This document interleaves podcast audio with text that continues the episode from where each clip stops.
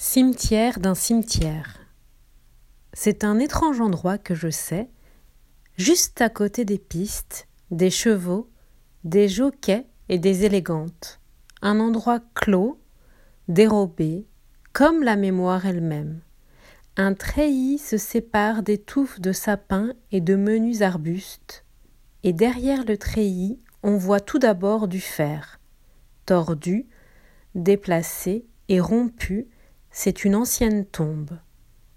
Des arbres malheureux qui ont poussé du cœur bientôt font comprendre tout un enchevêtrement de fer semblable. Ici est une pierre cassée qui a dû porter des lettres. Là, la famille des ronces. Et plus loin, un petit monument conservé qui montre, en hautes initiales, sous le fronton, le très beau nom d'une femme.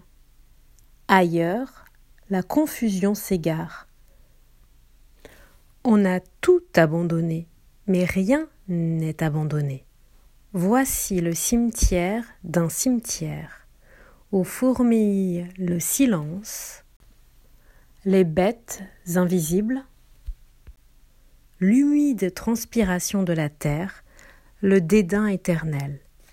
Toute la ruine autour du seul nom de cette femme, tandis que des milliers de parieurs du dimanche, des élégantes sans nombre, des jockeys soyeux, sont assemblés pour la fête des chevaux.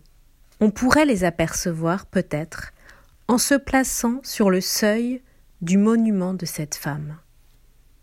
C'était un nouvel épisode de Poésie, dire la poésie. Vous pouvez vous abonner à Poévie, dire la poésie sur les plateformes de podcast. Laissez-moi un commentaire pour donner votre avis ou faire des suggestions. À bientôt!